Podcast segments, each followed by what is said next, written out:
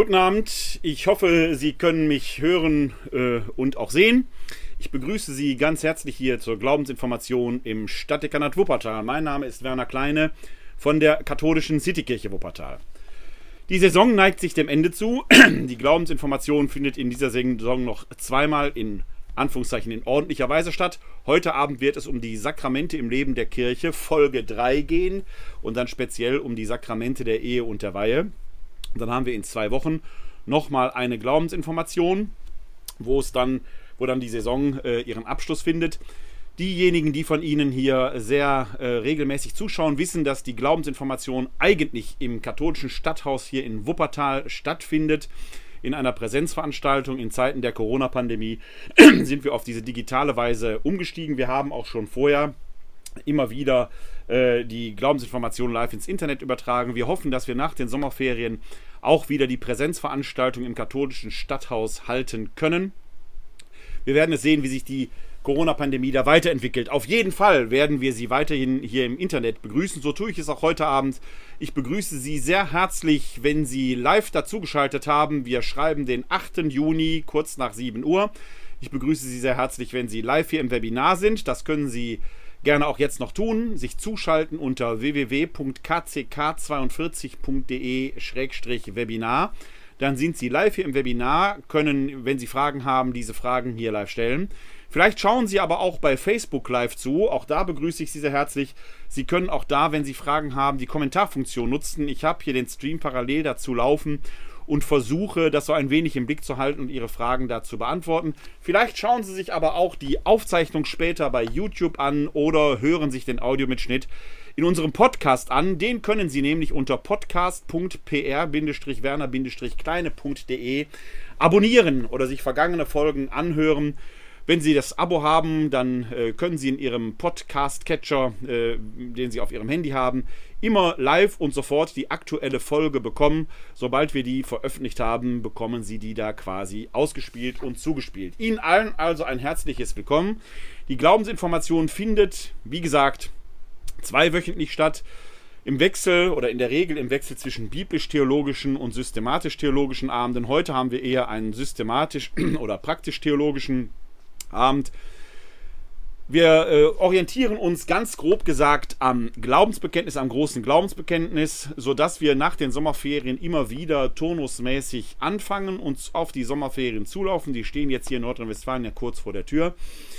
Wenn man die Glaubensinformation komplett mitmacht, hat man gewissermaßen, wenn Sie so wollen, einen großen Glaubenskurs. Aber jeder Abend steht auch für sich. Tatsächlich wiederholen sich etwa ja gut drei Viertel der Themen von Jahr zu Jahr. Wenn Sie länger dabei sind, werden Sie aber merken, dass auch diese Themen immer wieder ein wenig neu aufbereitet sind. Ein Viertel der Themen oder sogar ein Drittel der Themen setze ich aber jedes Jahr neu, sodass Sie da auch Themenwünsche äußern können. Schreiben Sie mir einfach eine E-Mail an info-katholische-citykirche-wuppertal.de. Ich wiederhole noch einmal info katholische-citykirche-wuppertal.de dann schaue ich mal, ob wir Ihre Themenwünsche äh, einpflegen können. Das geht natürlich, weil das Programm immer nur für eine Saison veröffentlicht ist, erst immer dann für die Folgesaison. Da das Programm für diese Saison, für die folgende Saison schon feststeht, würden Themenwünsche dann erst tatsächlich im übernächsten Jahr auftauchen. Weil das natürlich eine sehr, sehr lange Zeit ist, habe ich mich entschlossen, eine Glaubensinformation spezial in gut vier Wochen hier zu senden, wo ich wenigstens, sagen wir mal, übersichtsartig auf die schönsten und wichtigsten Themenanregungen und Fragen, die Sie mir geschickt haben. Da gibt es schon einige zu sprechen kommen. Und die sind so interessant, die Themen teilweise, dass ich nicht sagen möchte, die können wir dann erst in zwei Jahren hier gemeinsam bearbeiten. Das wird auch kommen, dass wir uns dann intensiver damit befassen. Aber in diesem Glaubensinformationsspezial so eine Art Ask Me Anything können Sie auch jetzt noch Ihre Fragen schicken. Schicken Sie mir dann eben eine E-Mail an info-katholische-citykirche-wuppertal.de. Sie können auch gerne die Kommentarfunktion nutzen, wenn ich das da finde. Dann schauen wir mal, wenn wir dann in gut vier Wochen, achten Sie vielleicht auch auf die Veröffentlichung im Internet, dann auf Ihre Spezialfragen zu sprechen kommen. Heute Abend haben wir das Thema Sakramente im Leben der Kirche 3, die Ehe und die Weihe. Das äh, sind Themen oder ist ein Thema, das wie, ja, ja, eigentlich jedes Jahr wiederkommt. Und Sakramente im Leben der Kirche 3, daran merken Sie schon, es hat zwei Vorgängerfolgen gegeben. Das hängt damit zusammen, dass wir die sieben Sakramente hier in drei Folgen einmal in der sogenannten allgemeinen Sakramentenlehre uns anschauen. Das werden wir gleich auch wieder machen. Die Wiederholung dient ja in einer gewissen Weise der Vertiefung. Dann schauen wir speziell jeweils einmal auf die Sakramente Taufe, Firmung und äh, Eucharistie. In einer zweiten Folge auf die Buße und die Krankensalbung und in einer dritten Folge, das ist heute, auf die Ehe und die Weihesakramente. Ja, schauen wir uns das mal näher an, was äh, mit diesen beiden Sakramenten es auf sich hat. Beide Sakramente sind, wie alle Sakramente, die sind besonders, aber diese sind besonders besonders, wie wir hoffentlich im Laufe des Abends sehen werden. Und sie sind in der Gegenwart nicht unumstritten. Sowohl die Ehe steht ja in der Diskussion, die katholische Kirche hat dazu ja eine sehr klare Haltung. Wir spoilern jetzt schon so ein wenig. Es können tatsächlich nur ein Mann und eine Frau heiraten und zur Ehe gehört die potenzielle Offenheit für Nachkommenschaft. Das ist das katholische Verständnis. Darüber kann man diskutieren. Natürlich kann man darüber diskutieren, aber das ist das Verständnis und die Sichtweise der katholischen Kirche. In der gesellschaftlichen Diskussion oder auch in der staatlichen Gesetzgebung haben wir da vor einigen Jahren ja einen wichtigen Change erlebt, dass diese Fixierung auf die Nachkommenschaft quasi aufgegeben wurde und die Partnerschaft stärker in den Vordergrund rückt. Das hat eben Auswirkungen auch auf das Ehe- und Familienverständnis. In der katholischen Kirche ist das anders. Und warum, da werden wir heute Abend etwas näher drauf schauen. Und natürlich ist die Weihe ein ganz besonderes und auch in der Gegenwart nicht unumstrittenes Sakrament. Denn der sogenannte synodale Weg hier in Deutschland befasst sich ja unter anderem eben auch mit diesen Fragestellungen. Tatsächlich wurde ja auf dem synodalen Weg schon die doch einigermaßen provokante und verwegende Frage formuliert, ob es denn überhaupt noch ein Priesteramt braucht. Das ist natürlich eine sehr, sehr steile Frage, eine steile These, aber man sieht daran, dass gerade diese beiden Sakramente, das Sakrament der Ehe und die Weihesakramente, gegenwärtig in einem besonderen Fokus stehen und neu diskutiert und justiert werden. Die werden wir uns heute mal etwas näher ansehen. Das werden wir aber erst tun, nachdem wir nochmal kursorisch genau darauf geschaut haben, was sind überhaupt Sakramente. Und dazu äh, werde ich wieder mal eine kleine Skizze erstellen. Die, die länger dabei sind, kennen die schon. Aber wie gesagt, die Wiederholung schadet ja nicht der Vertiefung. Ich blende einmal mein iPad ein, dann können wir darauf nämlich etwas zeichnen und können das etwas gemeinsam miteinander betrachten. Ich hoffe, Sie sehen jetzt gewissermaßen das Whiteboard. Moment, das müssen wir noch wegschalten. So, jetzt müsste man es sehen können. Ich tue mal die Maus weg, damit Sie den Pfeil da nicht drin sehen. So. Ähm, wir haben in der katholischen Kirche insgesamt sieben Sakramente. Das Wort Sakramentum, das wir in unserer Alltagssprache doch recht selbstverständlich gebrauchen, leitet sich vom lateinischen Sakramentum ab, heißt wortwörtlich übersetzt heiliges Zeichen und hat seinen Sitz im Leben eigentlich in einem sehr profanen Bereich, nämlich im Militärwesen. Als Sakramentum bezeichnete man ursprünglich den Fahneneid, den der griechische, der römische Soldat, der römische Legionär auf seine Legionsstandarte ablegte. Die war tatsächlich ein heiliges, vielleicht sogar lebensgewährendes Zeichen. Denn wenn die besondere Ordnung, der, die Schlachtordnung der römischen Legion im Kampf verloren ging, ertönte ein Signal. Und auf dieses Signal wusste jeder Soldat, habe ich mich an der Legionsstandarte zu versammeln, auf die ich meinen Fahneneid geschworen habe. Da gab es neue Anweisungen, man konnte sich neu sortieren, war gewissermaßen ein sicherer Ort. Also eine materielle Gegebenheit, hier eine Legionsstandarte, die war sicherlich nicht wertlos, die waren schon kunstvoll gestaltet, aber sie war doch von begrenztem Wert, trägt einen hohen ideellen Gehalt. Und das spielt bei den Sakramenten generell eine wichtige Rolle, denn solche Dinge, wo wir eine sichtbare Wirklichkeit haben, die einen hohen ideellen Gehalt in sich trägt, sprechen wir auch von einem Symbol. Vom Symbol müssen wir abgrenzen die Zeichen. Ein Zeichen hat einen Verweischarakter, wie Verkehrszeichen. Ein Zeichen hat eine sichtbare Wirklichkeit und diese sichtbare Wirklichkeit verweist gewissermaßen von sich weg auf etwas. Da geht's lang, da fängt die Stadt an, was auch immer. Das sind Zeichen. Bei Symbolen ist das eine Nuance anders.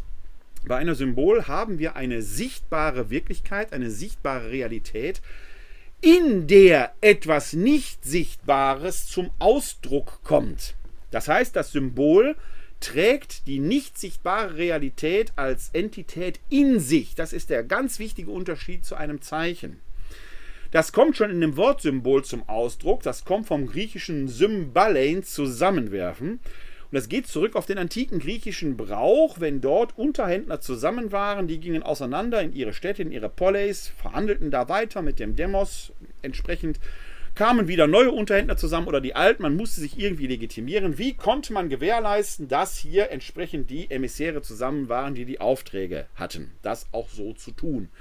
Man nahm eine Tonscherbe, zerbrach die in so viele Teile, wie Verhandlungspartner mit dabei waren, jeder bekam ein Stück mit und wenn die oder andere Entsandte kamen, mussten die dieses Bruchstück der Tonscherbe mitführen. Die wurden zusammengefügt, zusammengeworfen. Passte das Puzzle, wusste man, hier sind die richtigen Leute zusammen. Dieses Zusammenwerfen kommt, heißt eben auf Griechisch Symbalen, zusammenfügen. Und damit wird deutlich, die eigentlich wertlose Tonscherbe trägt einen hohen ideellen Gehalt in sich.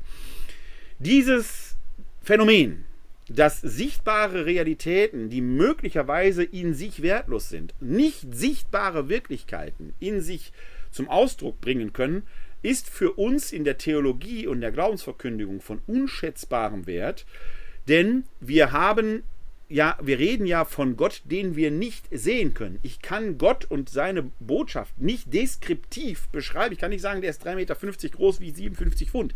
Geht nicht. So funktioniert das nicht. Deshalb sind wir froh, dass wir diese symbolische Redeweise haben. Das heißt, wir reden in Metaphern oder Gleichnissen oder in Symbolhandlungen von Gott und verkünden ihn so wissend, dass die sichtbare Realität nicht zwingend deckungsgleich mit der nicht sichtbaren Wirklichkeit ist, aber nicht nur Verweischarakter hat, sondern die nicht sichtbare Wirklichkeit kommt in der sichtbaren Realität zum Ausdruck. Ein banales Beispiel, weil es hier auf meinem Schreibtisch liegt, das ist der Vorteil, wenn ich aus meinem Homeoffice sende, dann kann ich Ihnen das zeigen. Sonst habe ich das oft erzählt im katholischen Stadthaus. Ich habe hier auf meinem Schreibtisch diesen kleinen Kreisel liegen. Sie können ihn vielleicht sehen, jetzt hier im Internet.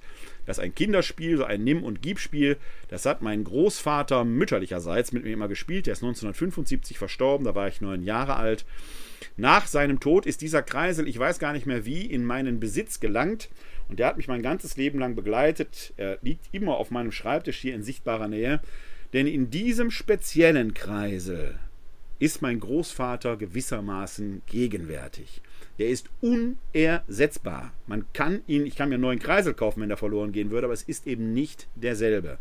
Dieser Kreisel ist ein Symbol für die Beziehung von mir als Enkel zu meinem Großvater. Da kann man sehr schön dran sehen, was ein Symbol ist. Und solche Symbole sind eben für uns in der Glaubensverkündigung enorm wichtig. Ja, auch im Sakramentenverständnis. Denn Sakramente sind nichts anderes als symbolische Handlungen, wo in der Handlung, da geschieht etwas, eine nicht sichtbare Wirklichkeit zum Vollzug kommt, ja manchmal die nicht sichtbare Wirklichkeit in der sichtbaren Wirklichkeit aufgeht, wie etwa in der Eucharistie. Wir sehen und schmecken Brot, wir sehen und schmecken Wein, und doch ist es nach unserem römisch-katholischen Glauben durch die durch das Hochgebet, durch die Anamnese, durch die Worte, die der Priester spricht und das Gebet, das der Priester vollzieht, zu Leib und Blut Christi geworden. Es ist eben nicht mehr Brot und Wein, es ist Leib und Blut Christi. In diesem speziellen Fall spricht man sogar vom Realsymbol, wenn das Bezeichnende zum Bezeichneten selbst wird. Man sieht immer noch Brot und Wein, aber in sich trägt es jetzt die Realität Leib und Blut Christi. Diese Vorrede musste kurz eben sein, deswegen habe ich das Whiteboard nochmal ausgeblendet. Jetzt blende ich es wieder ein, denn jetzt können wir uns da genau anschauen, was ähm, dann die Sakramente in besonderer Weise sind. Dieser erste Teil, den wir jetzt sehen werden, ist die sogenannte allgemeine Sakramentenlehre. Und da schauen wir uns jetzt mal an, was das ist. Denn wenn wir von einer sichtbaren Realität sprechen, die eine nicht sichtbare Realität in sich trägt, dann können wir durchaus sagen, dass Jesus Christus, der ja wahrer Mensch und wahrer Gott ist, quasi die nicht sichtbare Realität, Gott in der sichtbaren Realität Mensch gegenwärtig macht. Deswegen bezeichnen wir Jesus Christus, auch der ja die Selbstoffenbarung Gottes in Höchstform und Potenz ist, als Ursakrament oder eben Ursymbol. Jetzt hat Jesus gut 30 Jahre auf der Erde gelebt. Wir haben gerade vor gut zwei Wochen das Fest Christi Himmelfahrt gefeiert. Er kehrt zum Vater zurück. Er ist nicht mehr gegenwärtig, hinterlässt seinen Jüngern aber den Auftrag, in der Kraft des Heiligen Geistes sein Werk weiterzuführen. Es heißt dort äh, eben auch in dem Auftrag, den die Jünger empfangen, was ihr binden werdet, wird gebunden sein, was ihr lösen werdet, wird gelöst sein. Es werden neue Fragen kommen, auf die Jesus keine Antwort gegeben hat, weil sie ihm niemand gestellt hat. Die Jünger bekommen jetzt den Auftrag, das Werk Jesu weiterzuführen und auf neue Fragen neue Antworten in seinem Namen zu geben. Das ist die Aufgabe, die die Jünger haben. Speziell die Apostel tragen diesen Auftrag in sich. Das wird uns gleich, weil es um die Weihe geht, noch weiter beschäftigen, aber das greife ich jetzt schon mal vor. Die Apostel geben ihre apostolischen Vollmachten vor ihrem Ableben, nämlich, und das ist das Weihesakrament, durch Handauflegung und Gebet an Nachfolger weiter, die man aber nicht mehr Apostel nannte, denn nach der lukanischen Definition konnte man nur Apostel sein, wenn man Augen- und Ohrenzeuge der Ereignisse des Jesus von Nazareth war, inklusive seines Todes und seiner Auferstehung. Das traf aber nach dem Zeugnis des Lukas-Evangeliums respektive der Apostelgeschichte auf insgesamt nur 14 Personen zu, nämlich die zwölf, die Jesus selbst ausgewählt hat. Davon schied ja der Judas Iskariot nach seinem Verrat aus. Und dann wird in der Apostelgeschichte im ersten Kapitel ja beschrieben, wie dieser zwölfte Platz neu besetzt wird. Und da kommen unter dieser Voraussetzung Augen- und Ohrenzeuge sämtliche Ereignisse von Anbeginn an bis zur Auferstehung nur zwei Männer in Frage. Der Matthias wird schließlich gewählt. Die zwölf ursprünglich von Jesus erwählten plus die zwei Kandidaten, die da später übrig bleiben, macht 14. Also insgesamt träfe das nur auf 14 Personen in sich zu. Die Christen der zweiten Generation konnten das also nicht mehr sein. Die Nachfolger der Apostel, die durch Handauflegung und Gebet, also das Weihesakrament, und das ist schon der Vorgriff eben auf die spezielle Sakramentenlehre, ähm, empfangen dadurch die apostolische Vollmacht, die nannte man aber eben nicht mehr Apostel, sondern man nannte sie in frühchristlicher Zeit Episkopos. Das ist eigentlich ein Begriff aus dem griechischen Verwaltungswesen, eine Art Amtsaufseher. Epi ist auf, Skopos ist Seher. Episkopos und aus Episkopos wird, Episkopos wird Episkopos, Biskop, Bischof, Bischof. Die Bischöfe, die wir in der römisch-katholischen Tradition haben und auch in der orthodoxen Tradition, nicht in der äh, Tradition der Kirchen, die aus der Reformation hervorgegangen sind, dazu später mehr sind also nach eigenem Selbstverständnis Nachfolger der Apostel und tragen die apostolische Vollmacht in sich, damit eben auch den Auftrag, das Werk Jesu weiterzuführen. Und die Gemeinschaft der Bischöfe repräsentiert die kirchliche Vollmacht, weswegen die Kirche gewissermaßen als verlängerter Arm Jesu dessen Werk in Wort und Tat weiterführt. Deshalb bezeichnet man die Kirche auch als Grundsakrament oder Grundsymbol. So, die Kirche hat jetzt quasi anvertraut bekommen von Jesus all die Dinge, die sie in einer Art Schatzschale aufbewahrt, die Gebete, das Wort Gottes, die ganzen Aufträge, die da sind, Zeichenhandlungen, die zum Heil der Menschen dienen sollen, etwa Segnungen. Haben wir solche Zeichenhandlungen begründet, biblisch begründet, im Willen Gottes verordnet, sprechen wir in diesem Fall von Sakramenten sind es Zeichenhandlungen, wo wir erkennen, die will, sind Gott gewollt, dass wir sie tun, aber sie können jetzt nicht zwingend biblisch verortet werden, wie zum Beispiel Segnungen, dann oder Beerdigungen, dann spricht man in diesem Fall von Sakramentalien. Also da steckt dieses Ien hinter, ist wie so eine Verniedlichungsform, ein Diminutiv. Da merkt man, das ist qualitativ eine Stufe drunter. Haben wir den biblisch begründeten Willen erkennbar, verortbar, dann sprechen wir von einem Sakrament und das ist nach römisch-katholischer Auffassung in sieben Fällen der Fall. Die male ich jetzt hier mal wie so einen Springbrunnen hin. Die Kirche soll das quasi unter das Volk tragen, unter das Volk austragen. Klammer auf. Im Verständnis der Kirchen, die aus der Reformation hervorgegangen sind, die kennen nur zwei Sakramente, weil nach deren Definition es eines ausdrücklichen Einsetzungsbefehls, eines Imperativs Jesu bedarf. Das ist tatsächlich nur bei zweien der Sakramente der Fall. Das werden wir gleich sehen. Äh, das, äh, die römisch-katholische Tradition hat also da eine etwas weitere Auffassung, ist übrigens in dieser Siebenzahl erst im Tridentinischen Konzil im 16. Jahrhundert festgelegt worden.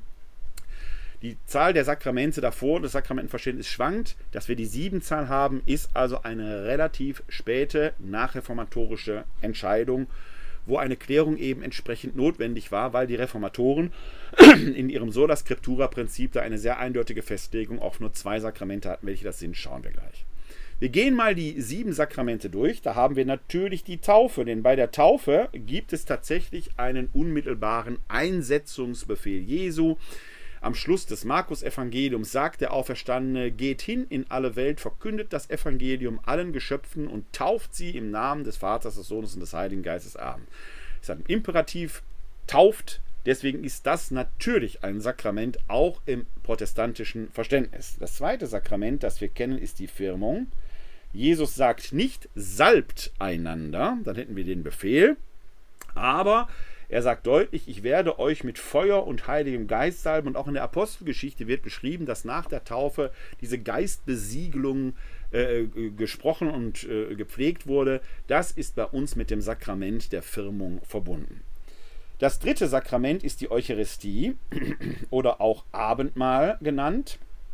Schreibt das mal in Klammern dahinter. Im katholischen Bereich spricht man eher von Eucharistie, im Bereich der aus der Reformation hervorgegangenen Kirchen eher vom Abendmahl.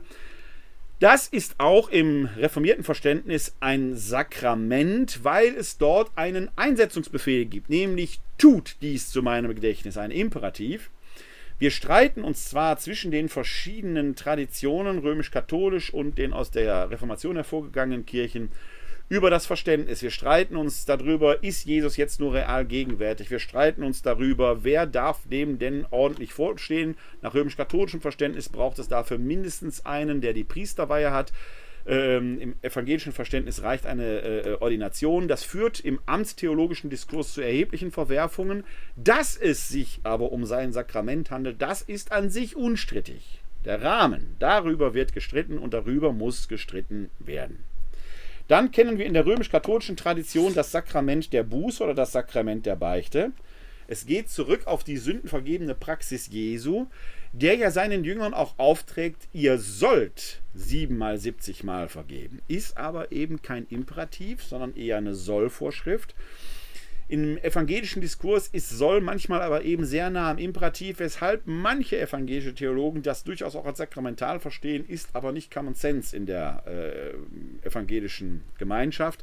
Bei uns Katholiken ist es natürlich ein Sakrament, dass wir in Schuld vor Gott unsere Sünden bekennen und die amtliche Absolution, die amtliche Vergebung empfangen. Das fünfte Sakrament ist die Krankensalbung.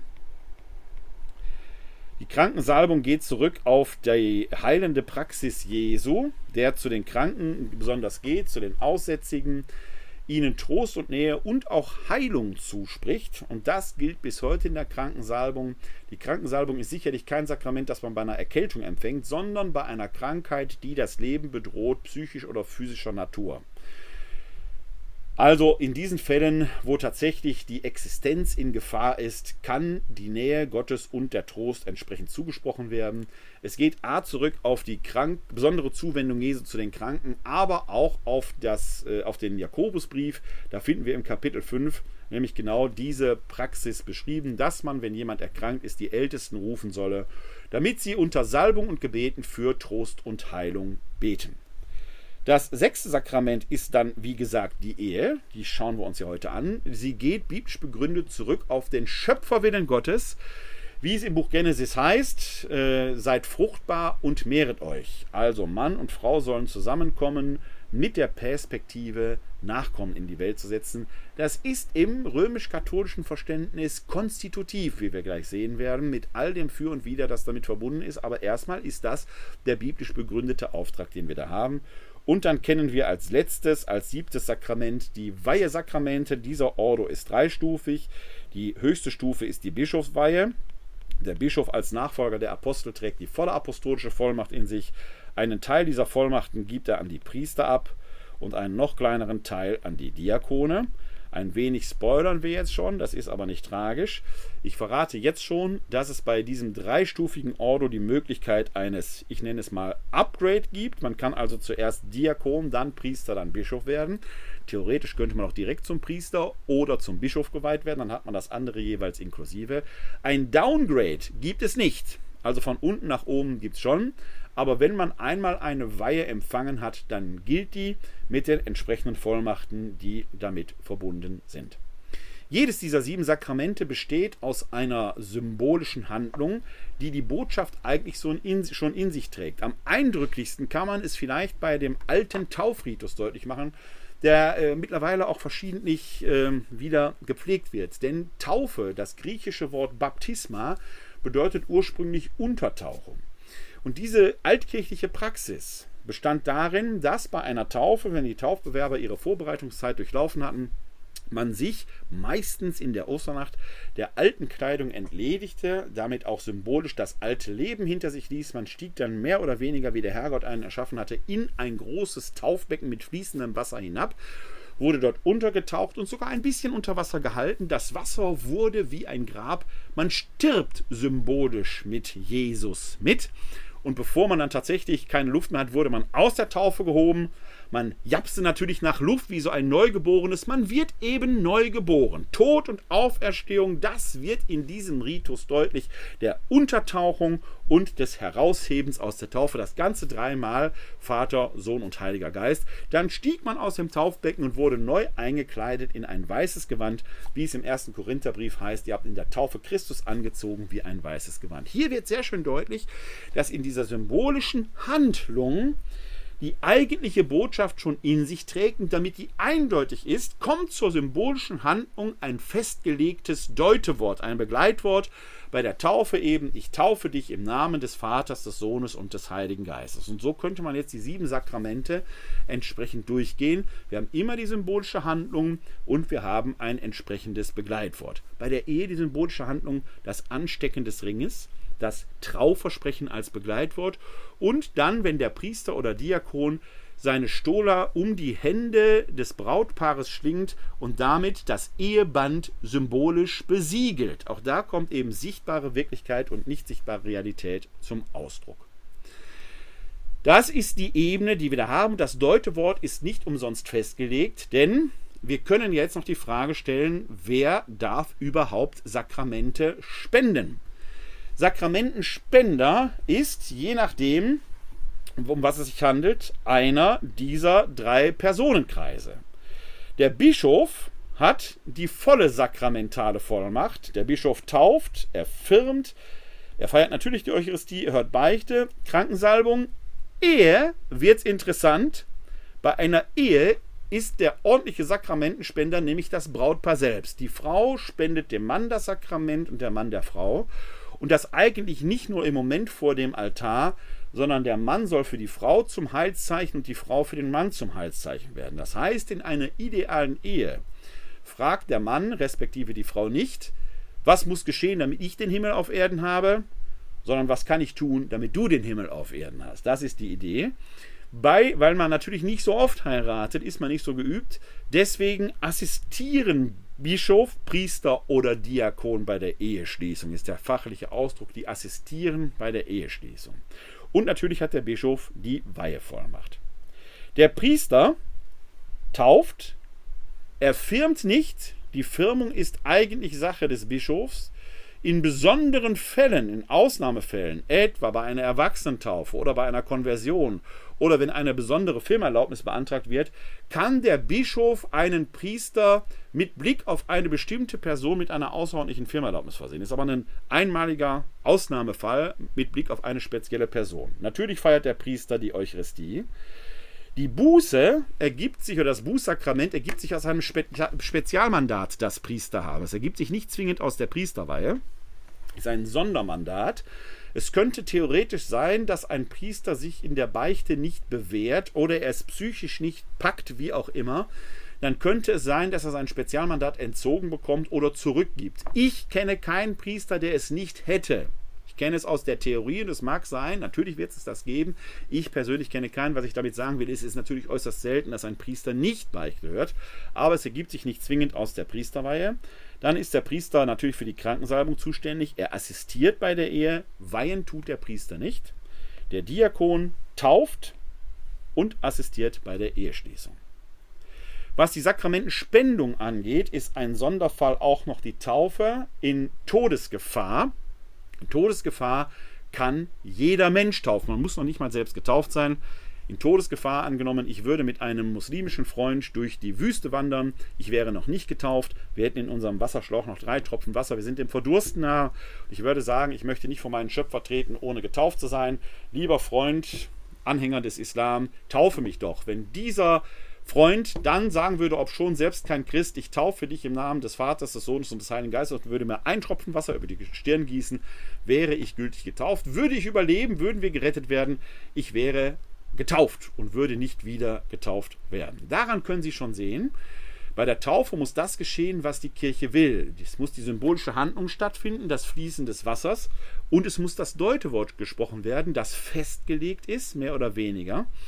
Es ist nämlich dem, der Verfügungsmasse der Sakramentenspender enthoben, das wird damit deutlich gemacht. Man hat im Mittelalter nämlich die Frage gestellt, ist das Sakrament das Werk des Sakramentenspenders? Ist es opus operantis? Dann könnte natürlich die Frage entstehen, was ist, und die ist in der Gegenwart angesichts des immer offenbarer werdenden Skandals, dass Kleriker missbräuchlich unterwegs gewesen sind, Kinder missbraucht haben, Erwachsene missbraucht haben. Sind die überhaupt würdig, diese Heilszeichen zu spenden? Was ist, wenn ich als Gläubiger äh, an einen solchen Priester gerate, der in sich total unwürdig ist? Oder ist das Sakrament gültig gespendet, wenn es in der rechten Weise gespendet wird, weil es eigentlich nicht Werk des Sakramentenspenders, sondern natürlich Werk Gottes ist? Geht es also um das Opus Operatum, das in der rechten Weise gespendete Sakrament? Und die Kirche lehrt natürlich, geht es ums Operatus, Opus Operatum.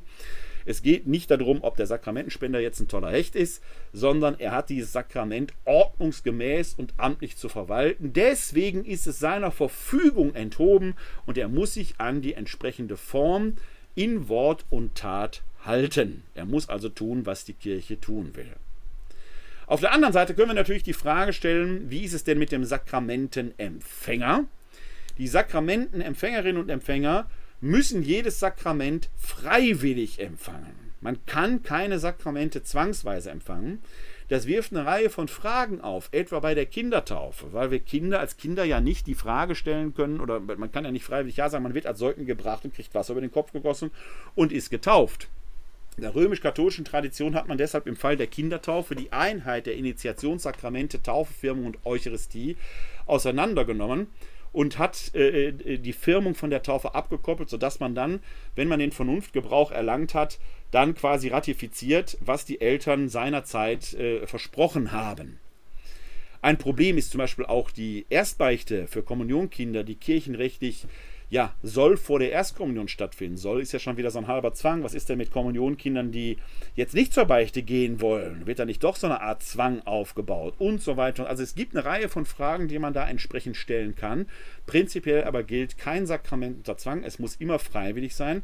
Man wird nicht als Christ geboren, sondern man muss aus freien Stücken das Glaubensbekenntnis ablegen. Das zweite ist, man muss wissen, was passiert. Man muss in der richten Weise disponiert sein, weshalb es dann eben eine Erstkommunion, eine Firmkatechese und so weiter und so weiter gibt.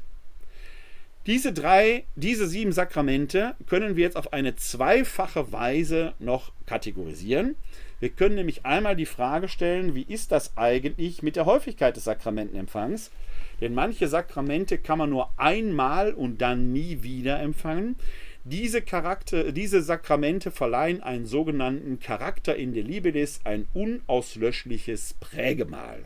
Das ist bei der Taufe der Fall. Wenn man getauft ist, ist man für immer und ewig getauft. Kann man nicht rückgängig machen, darf aber auch nicht wiederholt werden. Wie gesagt, wenn ich in der Wüste als Ungetaufter von meinem muslimischen Begleiter getauft würde, gilt diese Taufe, wenn sie in der rechten Weise gespendet würde. Ich würde nicht wieder getauft werden. Das gilt, weil die Firmung eng mit der Taufe verbunden ist, natürlich auch für die Firmung. Die Firmung besiegelt die Taufe, ergo verleiht auch die Firmung einen Charakter in der Libilis. Zur Kommunion können Sie, wenn Sie getauft und gefirmt sind, jeden Tag gehen. Kann man also wiederholen. Heißt ja auch, tut dies zu meinem Gedächtnis. Je nachdem, was Sie auf dem Kerbholz haben, können Sie auch häufiger beichten gehen. Von mir aus auch täglich. Kommt drauf an, wie gesagt, was Sie auf dem Kerbholz haben. Die Krankensalbung wird ja gespendet bei lebensbedrohlichen Krankheiten. Aber natürlich kann es sein, dass sie schwerst an Krebs erkrankt sind, aber genesen. Sie werden geheilt und äh, sie werden danach von einer anderen Krankheit, vielleicht von einer tiefgehenden Depression mit Suizidalgedanken äh, befallen, äh, dann könnten sie die Krankensalbung natürlich ein zweites, drittes oder viertes Mal entsprechend empfangen. Prinzipiell, also häufiger ist sicherlich nicht wie bei der, äh, beim Abendmahl, bei der Eucharistie, aber prinzipiell geht das häufiger. Ähnlich ist es bei der Ehe. Natürlich gilt die Ehe, bis der Tod sie scheidet. Wenn aber der Ehepartner verstirbt, kann der Zurückgebliebene, die Witwe oder der Witwer, neu heiraten. Auf diese Weise wäre es natürlich theoretisch möglich, dass jemand zehnmal gültig kirchlich verheiratet ist. Voraussetzung ist immer, die Ehepartner müssen verstorben sein. Möglicherweise interessiert sich die Kriminalpolizei in diesem Fall für sie. Theologisch ist das denkbar. Die Weihe hingegen verleiht wieder einen Charakter in die Liebedis. Wie gesagt, Upgrade ist möglich.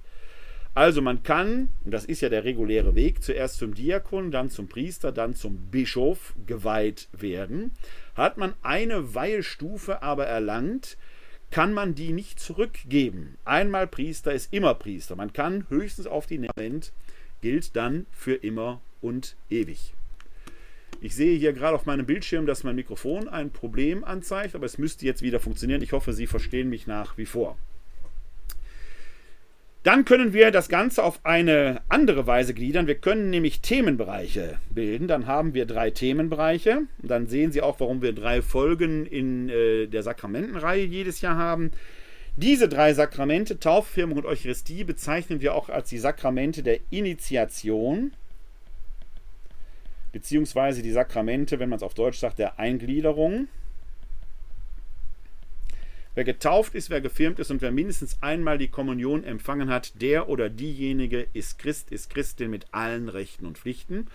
Weshalb eben diese drei Sakramente im Falle einer Erwachsenentaufe zwingend innerhalb eines Gottesdienstes gespendet werden. Im Falle der Kindertaufe wegen der Notwendigkeit, dass eigentlich aus freien Stücken das Glaubensbekenntnis abgelegt werden muss, wird dann die Firmung abgekoppelt.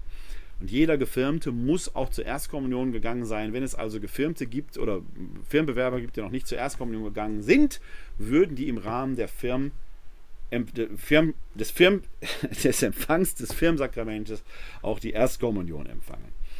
Dann hier oben die beiden Sakramente Buß- und Krankensalbung nennen wir auch die Sakramente des Trostes, weil in Schuld und in schwerer Krankheit Trost und Nähe Gottes zugesprochen werden.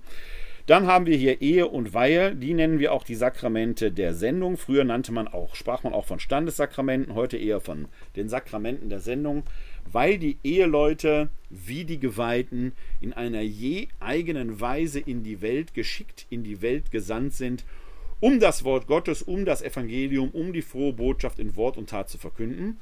In der Ehe vielleicht als Hort der Familie, Papst Johannes der Paul II. sprach mal von der Familie als der kleinsten Einheit der Kirche, der Kirche im Kleinen, wo der Glaube an die nächste Generation weitergegeben wird. Und ja klar, bei den Weihsakramenten ist es natürlich klar, dass die als Beruf die, die, Verkündigung des Glaubens ja als Auftrag mit der Weihe schon mitbekommen. Sie sollen eben auch in Wort und Tat, insbesondere in der Sakramentenverwaltung, das Wort Gottes in die Welt in Wort und Tat tragen. Das ist die sogenannte allgemeine Sakramentenlehre. Diese kleine Wiederholung, dieser kleine Exkurs muss leider oder Gott sei Dank, die Wiederholung schadet ja nicht, immer wieder sein, damit wir das einordnen können. Denn heute in der dritten Folge haben wir sowohl die Ehe als auch das Weihesakrament vor uns, mit dem wir uns etwas näher jetzt in den folgenden Minuten und folgenden Augenblicken befassen wollen. Wir beginnen einmal mit der Ehe. Zurzeit ist es so, kirchenrechtlich, dass der Empfang des Weihesakramentes den Empfang der Ehe weitestgehend ausschließt. Ich betone weitestgehend, weil die Diakone prinzipiell verheiratet sein können, wenn sie ständige Diakone sind. Sie können dann aber nicht mehr die Priesterweihe empfangen. Und auch in diesem Fall ist es so, wenn die Diakone verheiratet sind, die Partnerin verstirbt, darf nicht neu geheiratet werden. Auch der Diakon legt also ein Zölibatsversprechen ab. Wenn er aber verheiratet ist, bleibt diese Ehe natürlich bestehen. Das geht zurück auf eine Weisung im ersten Timotheusbrief, wo drin steht, dass die Amtsträger, da geht es eigentlich auf die Richtung des Bischofs, einmal verheiratet sein sollen. Es ist nicht ganz klar, was heißt einmal. Einmal gleichzeitig, also nicht mit mehreren Frauen, sondern mit einer oder heißt einmal insgesamt. Das ist nicht ganz äh, eindeutig, aber die Tradition der Kirche sieht hier drin, dass ein verheirateter Diakon nach Ableben seiner Partnerin nicht neu heiraten darf. Ansonsten gilt in den Weihesakramenten eben der sogenannte Zölibat, zumindest in der römisch-katholischen Tradition und da auch nicht ganz konsequent. Es gibt einen hervorragenden Vortrag des äh, Münsteraner äh, Kirchengeschichtlers Hubert Wolf. Den Link lege ich Ihnen später in den Show Notes. Also auch wenn Sie jetzt live dabei sind, äh, vielleicht noch heute Abend, sonst morgen im Laufe des Tages finden Sie hier unter dem oder im Zusammenhang mit der Übertragung die Show Notes. Wenn Sie sich die Aufzeichnung anschauen, ist sie ohnehin dabei. Da lege ich den Link zu diesem Vortrag rein. Der wurde bei Deutschlandfunk Nova äh, entsprechend gesendet, kann man sich anhören. Und der nimmt sehr schön die Tradition des Weiheversprechens auseinander, auch das des Zölibatsversprechens, und er weist darauf hin, dass wir ja auch erstmal in, in Schwesterkirchen der Orthodoxie verheiratete Priester kennen. Und auch unter dem Dach der römisch-katholischen Kirche gibt es die Praxis verheirateter Priester, nämlich in den Ostkirchen, die mit Rom uniert sind. Wenn Sie melkitische Kirchen haben oder griechisch-katholische oder ähnliche, die mit Rom verbunden sind, dann können da durchaus Priester verheiratet sein, Frau und Kinder haben und auch nach dem Ableben der Ehepartnerin, wenn sie verwitwet sind, durchaus neu heiraten. Es ist also auch unter dem Dach der römischen katholischen Kirche der Zölibat nicht ein absolutes Gesetz. Die Kirche kennt Ausnahmen davon. Aber in der römisch-katholischen Tradition prinzipiell ist mit der Priesterweihe das Zölibatsversprechen verbunden. Das heißt, die Weihe schließt eine Heirat aus. Umgekehrt, wer verheiratet ist, die Diakonweihe bildet hier eine Ausnahme, kann nicht heiraten. Und bei der Weihe ist es immer noch so, dass sie ausschließlich Männern vorbehalten ist. Dazu später mehr. Schauen wir erst auf das Ehesakrament. Die Ehe ergibt sich aus, der biblischen, aus dem biblischen Schöpfungsauftrag, wie er im Buch Genesis steht. Der Mann soll zur Frau gehen und die Frau zum Mann und sie gilt der Schöpfungsauftrag eben, seid fruchtbar und mehret euch.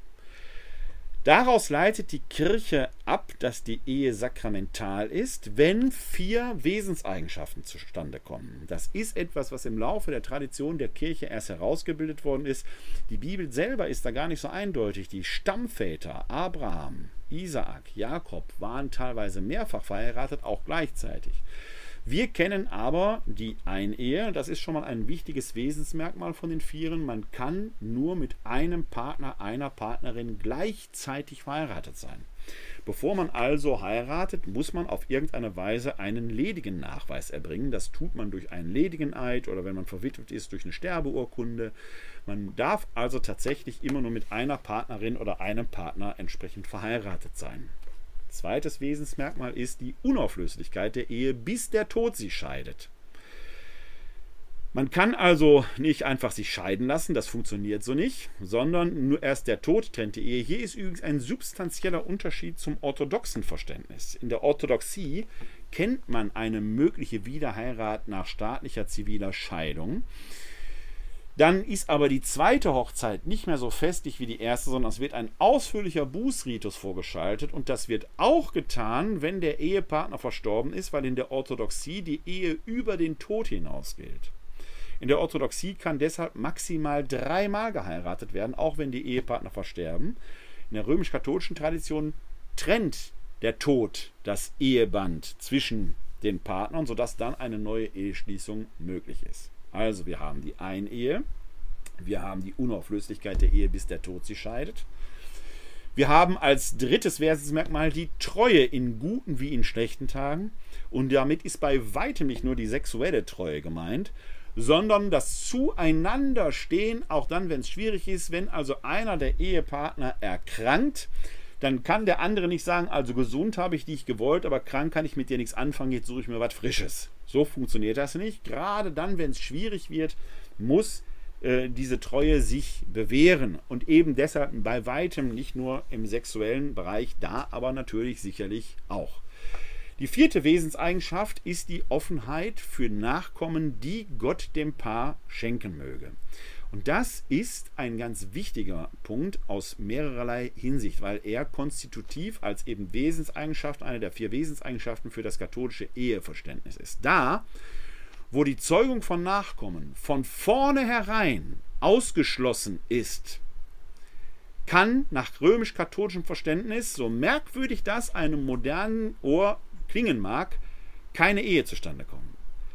Das ist der Fall bei gleichgeschlechtlichen Paaren, weil zwei Frauen und zwei Männer keine Kinder zeugen können. Die können Kinder adoptieren.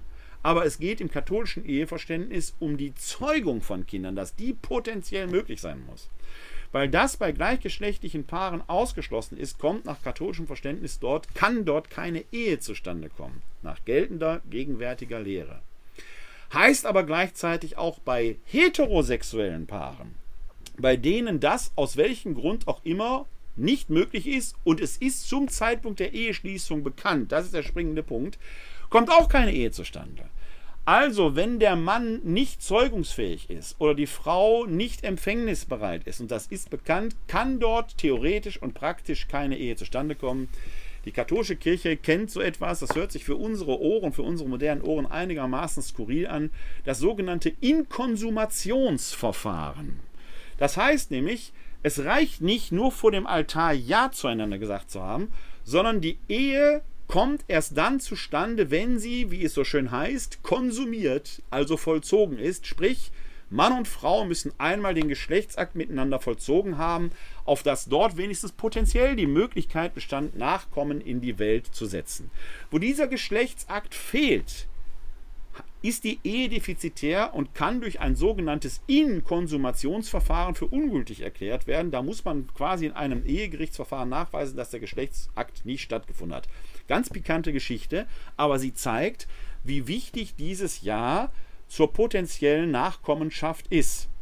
Wo keine Kinder sich einstellen, heißt das nicht, dass die Ehe ungültig wäre. Es kann sein, dass viele Gründe dagegen sprechen. Aber die Ehe muss potenziell offen für Kinder sein. Da, wo das von vornherein ausgeschlossen ist, kann es nicht sein. Jetzt mag der ein oder andere aufmerksame Zuhörer und Zuschauer von Ihnen, Zuschauerin von Ihnen, sagen, aber wie ist das denn dann bei Senioren oder betagten Menschen, die heiraten, da ist es doch auch eher unwahrscheinlich, dass dann auch Nachkommen gezeugt werden. Und tatsächlich wird bei diesen Gottesdiensten auf diese Frage auch aus Respekt vor dem Alter verzichtet. Aber unwahrscheinlich heißt nicht unmöglich. Die Bibel ist ja voll von Beispielen, wo Hochbetagte noch Eltern geworden sind. Nehmen wir die Eltern von Maria, Joachim und Anna und so weiter oder Abraham und Sarah und so weiter und so weiter. Und eingedenk dieser Tatsache, auch wenn es unwahrscheinlich ist, aber doch, wenn auch mit geringer Wahrscheinlichkeit möglich, können eben auch Hochbetagte auf diese Weise eine sakramentale Ehe miteinander eingehen. Die kommt aber eben nur zustande, wenn man zu diesen vier Wesenseigenschaften ja sagt. Und zwar wechselseitig. Also der Mann muss Ja sagen und die Frau muss Ja sagen. Und dadurch kommt der sogenannte Ehekonsens zustande. Dazu wird schon vor der Ehe das sogenannte Ehevorbereitungsprotokoll ausgefüllt, im Volksmund auch Brautexamen genannt. Das Brautexamen hört sich nach Prüfung an und in einer gewissen Weise ist es das auch, denn dort werden diese vier Wesenseigenschaften abgefragt und der Braut, die, die Braut und der Bräutigam müssen jeweils unabhängig voneinander die richtige Antwort geben. Sie müssen zustimmen. Die richtige Antwort ist eine wie auch immer geartete Zustimmung. Ja, yeah, yes, natürlich, sicher, klar, yep, geht alles. So ein, oh, ich weiß nicht, würde nicht reichen. Da werden also tatsächlich diese vier Wesenseigenschaften erfragt und in dem in dem Traugottesdienst, in dem Trauversprechen, das der Mann der Frau und die Frau dem Mann gibt, rituell noch einmal eingeholt. Da, wo mindestens eine dieser vier Wesenseigenschaften in Frage gestellt würde, käme eine Ehe nicht zustande. Jetzt kann es natürlich sein, dass man bei dem Ehevorbereitungsprotokoll lügt. Dass man sagt, eigentlich will ich überhaupt keine Kinder. Man sagt dann, weil man jetzt der Frau oder dem Mann, je nach dem Wert, sagt, einen Gefallen tun will. Man sagt es dann auch in der Messe, man sagt es so dahin, meint es aber nicht ernst. Oder man sagt, also die, der, der Manfred ist ein toller Hecht, aber andere Frauen haben auch schöne Söhne. Wenn ein besserer kommt, bin ich weg. Oder die Lotte ist eine klasse Frau, Aber wenn die krank wird, habe ich keinen Bock drauf. In diesem Fall würde eben die Treue oder die Unauflöslichkeit der Ehe als solches in Zweifel gezogen. Und kann man das jetzt entsprechend belegen, könnte in einem sogenannten Ehegerichtsverfahren die Ehe nachträglich für ungültig erklärt werden. Die hat also nie bestanden. Es reicht nicht, das einfach zu behaupten, sondern diese Ehegerichtsverfahren laufen tatsächlich wie Gerichtsverfahren ab. Man muss es beweisen, man muss Beweismittel beibringen, Zeugen, man hat vielleicht auch im Junggesellenabschied oder Junggesellenabschied mal irgendwas gesagt oder äh, äh, Zeugen von früher, die einen kannten, können sagen, ja, das war immer schon ein Halodri, der jedem Rock hinterhergeguckt hat und so mit der Treue hat er nie so ehrlich genommen. Oder man hat Schriftstücke, Tagebucheinträge und, und, und, die müssen entsprechend und können entsprechend beigebracht werden. Kann man das belegen und beweisen, kann eine solche Ehe für ungültig erklärt werden und dann kann man ja neu heiraten eigentlich nicht, man kann dann kirchlich heiraten, denn die erste Ehe hat nach dieser Auffassung ja dann nie bestanden. Das ist den meisten aus dem Fall Caroline von Monaco bekannt. Und da gilt äh, immer so, ja, das ist, weil die halt Fürstin ist oder da irgendwie Prinzessin oder sowas. Nein, dieses Verfahren kann jede und jeder äh, Katholik anstrengen. Hier bei uns im Erzbistum Köln gibt es über 300 Fälle im Jahr, die entsprechend entschieden werden. Der gegenwärtige Papst Franziskus hat das Verfahren auch vereinfacht. Früher musste man durch zwei Instanzen gehen. Das dauerte früher oft Jahre, bis zu drei Jahre. Man hat nämlich einen harten Gegner. Man beklagt übrigens nicht den Ehepartner, auch wenn der vielleicht beklagenswert wäre. Man beklagt die Ehe. Also hat die Ehe auch einen Verteidiger, nämlich den sogenannten Ehebandsverteidiger. Und das ist der Gegner, mit dem man sich auseinandersetzt, weil der aufgrund seines Auftrages alles versuchen wird, die eigene Glaubwürdigkeit in Zweifel zu ziehen. Es kann nämlich auch sein, dass neben den vier Wesenseigenschaften andere Gründe dagegen sprechen, dass eine gültige Ehe zustande gekommen ist. Ein solcher Grund kann zum Beispiel sein, dass einer der Ehepartner vor der Eheschließung einen wichtigen Umstand verheimlicht hat, bei dessen Kenntnis man einer Ehe nicht zugestimmt hätte. Nehmen wir ein Beispiel, das in meiner pastoralen Praxis mir auch schon untergekommen ist. Ein Ehepartner weiß um eine bestehende Schizophrenie, weiß die aber gut zu verbergen. Man heiratet und nach der Hochzeit lässt er jetzt die Sau raus. Und in dem Fall war es ein Mann. Die Frau sagt, wenn ich das vorher gewusst hätte, hätte ich diesen Mann nicht geheiratet, denn jetzt bin ich ein Leben lang an den gebunden. Wenn es da um eine wissentliche Unterschlagung geht, könnte diese Ehe aufgelöst werden. Gilt zum Beispiel auch bei Drogenabhängigkeiten. Also wenn die Frau dem Alkohol zuspricht und der Mann hat es bisher nicht mitgekriegt, wie auch immer das passieren kann, aber denkbar ist es ja. Und er sagt, wenn ich das vorher gewusst hätte, hätte ich, wäre ich diese Ehe nicht eingegangen. Ich hätte vielleicht trotzdem zu dieser Person gestanden, wie auch immer, hätte ihr geholfen, aber ich hätte sie dann nicht geheiratet. Kann man das nachweisen? Kann man eine solche Ehe auflösen.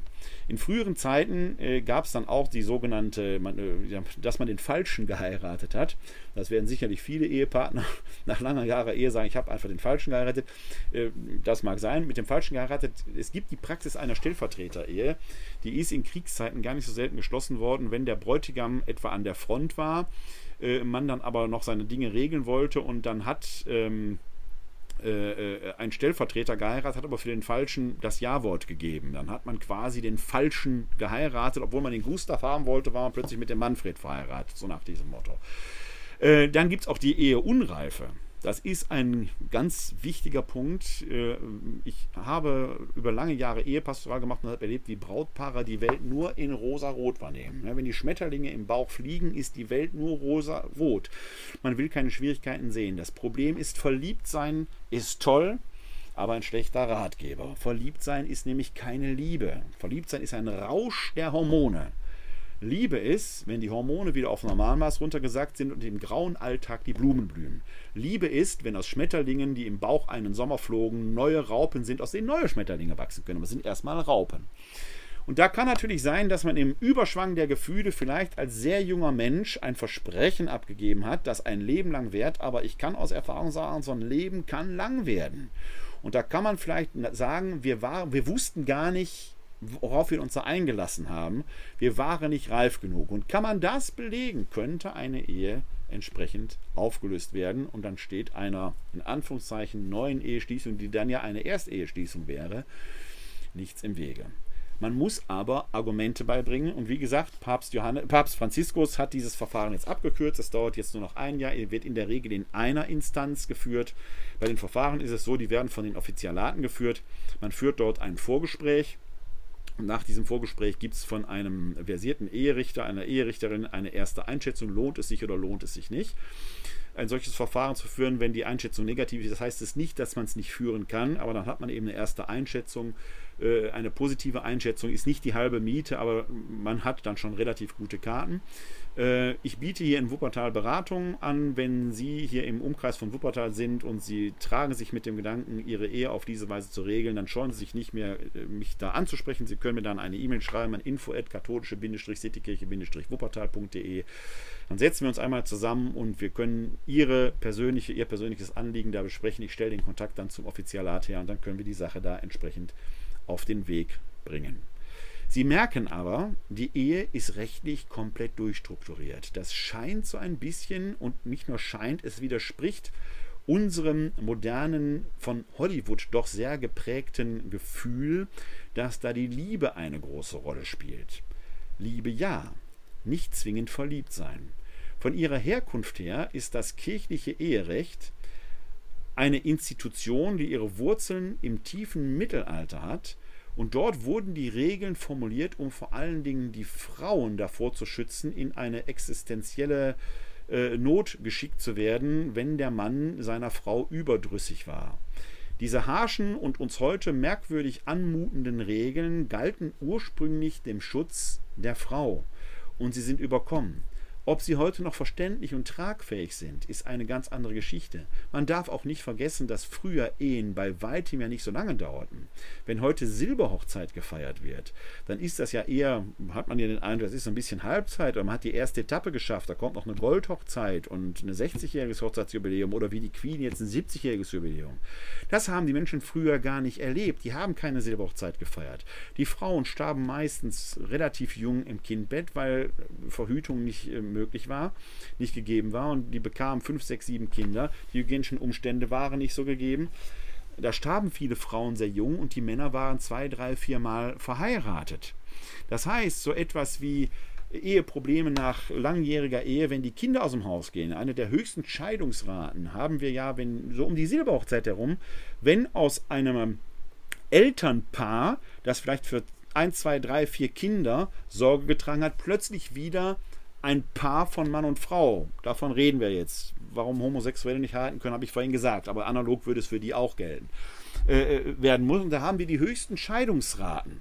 Das hat man früher rein biografisch gar nicht erlebt. Das heißt, wir haben in der Moderne durch die Fortschritte der Medizin, der Hygiene und so weiter und so weiter Phänomene, die das im Mittelalter wurzelnde Kirchenrecht gar nicht abbricht. Was ist denn, wenn die Ehe für die Partner tatsächlich zur Hölle wird wenn da nicht mehr nur die Liebe ist, nicht mehr ist, wenn da grau ist und wenn man sich durchs Leben schleppt.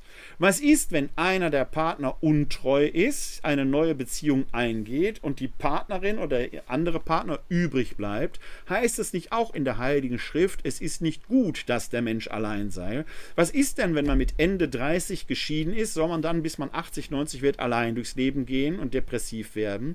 All das sind Fragen, die es hat sich früh, den früheren, den Altforderungen so gar nicht gestellt. Das sind Herausforderungen, mit denen auch die Kirche in der heutigen Zeit eigentlich umgehen muss. Und Sie merken, ich bin schon der Meinung, dass das kirchliche Eherecht bei aller Wertschätzung einer dringenden Reform bedarf, ob die Fixierung auf die Nachkommenschaft in einem Zeitalter, wo die Welt ja von der Menschheit überbevölkert zu werden droht, die Ressourcen knapp werden, ist schon eine Frage, der man sich auch aus Verantwortung dem Schöpfungsauftrag gegenüber eigentlich noch einmal stellen muss und die diskutiert werden muss. Ja, der Schöpfungsauftrag Gottes gilt, seid fruchtbar und mehret euch, aber ich würde sagen, den hat die Menschheit auch ziemlich gut erfüllt.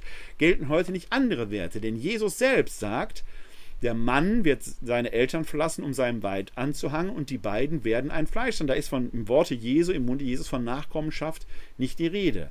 Wir kennen zum Beispiel, was auch die gleichgeschlechtlichen Partnerschaften angeht, durchaus den Wert der Freundschaft. Auch wenn wir aus Gründen der Tradition, ob die hinreichend sind, kann man alles diskutieren. Ich referiere erstmal nur den Status quo.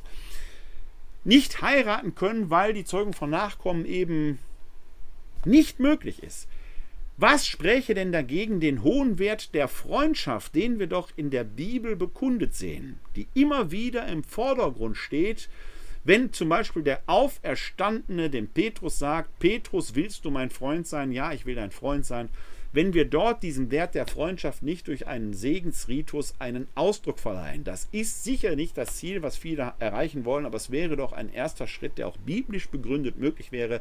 Vielleicht noch nicht als Sakrament, aber doch als Sakramentalie ein erster Schritt in eine neue Richtung. Es liegen große Aufgaben da vor uns, große Herausforderungen. Und wenn der Auftrag des Auferstandenen gilt, was ihr binden werdet, wird gebunden sein, was ihr lösen werdet, wird gelöst sein, dann ist da nicht nur dieses Binden des Ehebandes, das vor Gott gebunden ist und das der Mensch nicht trennen darf, gemeint, sondern es ist auch damit gemeint, was ihr lösen werdet, wird gelöst sein. Neue Fragen bedürfen neuer Lösungen. Den darf man nicht einfach damit ausweichen, dass man sagt, es war immer so. Nein, war es gerade nicht, weil früher bestimmte Fragen so gar nicht auftauchten. Gerade die Ehe in ihrer großen Wertschätzung, die wir als katholische Kirche ihr entgegenbringen, als Institution, die rechtsbewährt und geschützt ist, muss man eigentlich sagen, wir müssen neue Antworten finden. Denn dass die Ehe so sakramental verstanden wird, ist auch nicht immer so gewesen. Es ist tatsächlich erst seit dem Tridentinischen Konzil so. Noch Thomas von Aquin kennt die Ehe als Sakrament nicht in dieser Weise. Er kennt wohl die Segnung des Ehebettes, auf das sich Nachkommen einstellen.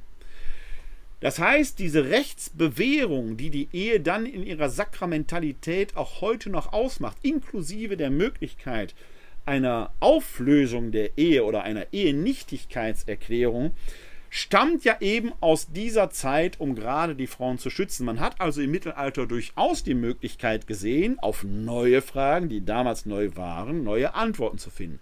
Was hindert uns im 21. Jahrhundert auf die Herausforderungen unserer Gegenwart neue Antworten zu finden? Denn wenn eine Mitdreißigerin von ihrem Mann verlassen wird, vielleicht sogar schon Kinder hat, und sie lernt jetzt einen neuen Partner kennen und lieben, und sie empfindet nochmal ein neues Glück. Könnte es nicht sein, dass auch das ein Gottesgeschenk ist? Könnte es nicht sein, dass es gerade weil es nicht gut ist, dass der Mensch allein ist, hier die Kirche neue Antworten finden muss? Die Fragen sind gestellt. Wird die Kirche Antworten finden, die dem Heil der Menschen dienen? Darum geht es letzten Endes. Und vielleicht muss man hier auch nochmal auf eine rechtliche Novelle schauen, die dieses doch sehr stark bewährte Eheinstitut entsprechend neu denkt. Denn so wie wir die Ehe derzeit kirchlich verstehen, verspricht man sich zwar zu lieben, zu achten und zu ehren, tatsächlich aber ist die Ehe heute noch eher ein Vertrag zwischen zwei Parteien, die einen Konsens erzielen. Der moderne Mensch aber strebt doch eher nach Liebe. Liebe nicht in einem vertraglichen Sinne, sondern auch in dem, wo das Gefühl und das Lebensglück eine Rolle spielt. Ja, Liebe ist flüchtig, wenn man nur Verliebtsein damit verbindet. Man muss also eine neue Austarierung finden, ohne in eine Lachsheit zu verfallen. Und das moderne Gefühl, zumindest in unseren westlichen Gesellschaften, dass auch gleichgeschlechtliche Partnerschaften nicht defizitär sind, sondern einen eigenen, ganz klaren Wert haben, in dem füreinander gesorgt wird, bedarf auch auf Seiten der römisch-katholischen Kirche sicherlich einer Antwort. Das andere Sakrament, das heute Abend im Mittelpunkt steht, ist das Weihesakrament. Ein wenig haben wir schon darüber gesprochen, da kommt man ja gar nicht dran vorbei, wenn es um die Frage der Sakramentenspender geht.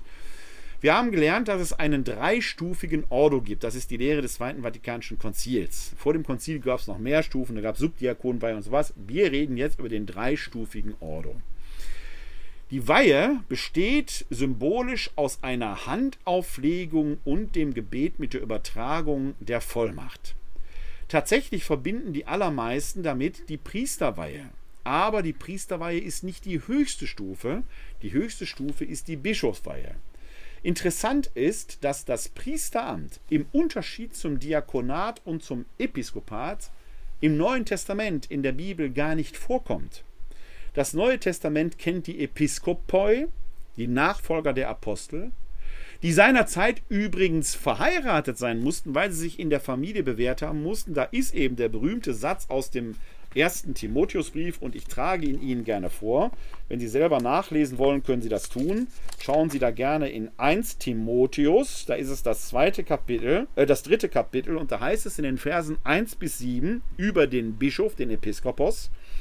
Das Wort ist glaubwürdig. Wer das Amt eines Bischofs anstrebt, der strebt nach einer großen Aufgabe. Deshalb soll der Bischof untadelig, Mann einer einzigen Frau, nüchtern besonnen, von würdiger Haltung, gastfreundlich fähig zu lehren sein.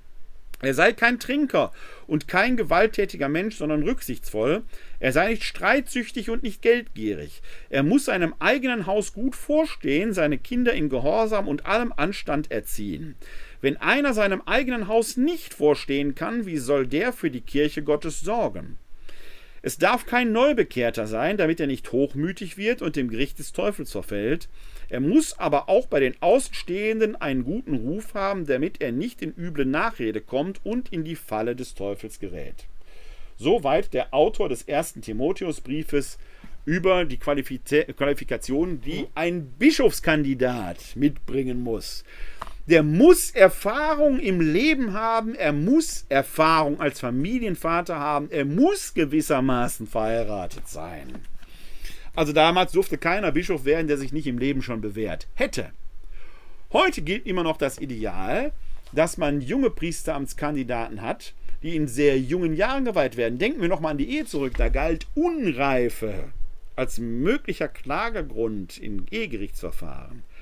Kann man als 7-, 28-Jähriger, nach fünf Jahren Studium, wo man ein bisschen gepampert wird, wenn man in Theologenkonvikten wohnt, wo man dann in einem Seminar wohnt, wo man die ganze Zeit quasi unter seinesgleichen ist, mit wenig Außenkontakt, kann man die Tragweite des Atzum, des Ich bin bereit, tatsächlich abmessen, wenn man noch 40, 50, 60 Jahre Leben in der freien Wildbahn vor sich hat und gerade nicht in Familie und Lebenserfahrung bewährt ist. Die Frage muss man heute stellen. In altvorderen Zeiten war es ja so, dass Jungpriester als Kapläne nochmal in Gemeinschaften bei einem bewährten Pfarrer wohnten und da quasi ihr Handwerk in der Praxis lehrten. Heute gehen die oft in eine Einsamkeit hinein, wo sie keine Kontakte mehr haben. Also die Herausforderungen sind auch hier nochmal groß und man muss die Frage stellen. Und ja, das Neue Testament kennt das Priesteramt nicht. Ganz im Gegenteil.